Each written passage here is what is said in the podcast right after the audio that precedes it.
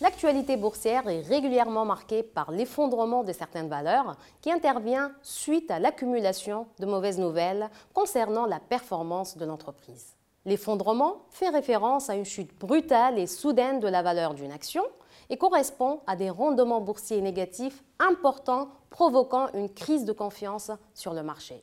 Dans la littérature théorique, le risque d'effondrement est un indicateur des problèmes d'agence et d'asymétrie d'information dans l'entreprise. Pour des raisons liées à sa carrière ou à sa rémunération, le dirigeant tend en effet à retarder le plus possible la divulgation des mauvaises nouvelles. Lorsque ces dernières s'accumulent et atteignent un seuil de basculement, elles sont publiées d'un seul coup aux investisseurs provoquant une chute significative du cours. Ce risque d'effondrement n'est pas sans conséquence sur la réputation de la société vis-à-vis des investisseurs, mais aussi de ses créanciers.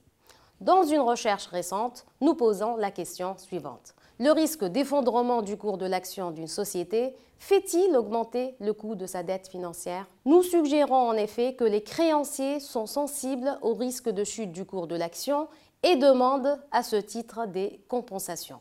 Plus précisément, nous suggérons que les créanciers prêtent à des conditions plus strictes et à des taux moins favorables lorsque l'entreprise a été confrontée à un effondrement de son cours. Cela peut signaler une faiblesse financière qui peut mettre en danger sa capacité à rembourser ses dettes. Notre échantillon comporte 221 sociétés françaises cotées sur la période 2007 à 2018. Nous montrons que l'effondrement du cours augmente le coût d'endettement.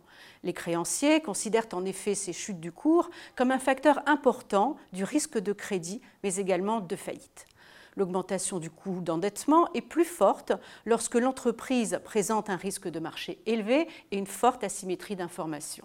Nos résultats montrent également que l'effet des chutes du cours sur le coût de l'endettement est plus faible dans les entreprises dirigées par leurs propriétaires et dans les entreprises familiales. Ce résultat montre l'importance des relations personnelles que les dirigeants propriétaires et la famille peuvent établir avec les créanciers. Les relations tissées avec les créanciers leur permettent de négocier un financement à moindre coût, même en présence d'un risque important d'effondrement des cours boursiers. En conclusion, notre étude améliore notre connaissance des mécanismes de transmission des risques entre les marchés boursiers et les marchés du crédit. Elle a permis d'identifier empiriquement un nouveau facteur de risque de crédit qui est intégré au contrat de prêt. Aussi, nous montrons l'importance du réseau des dirigeants propriétaires et de l'entreprise familiale.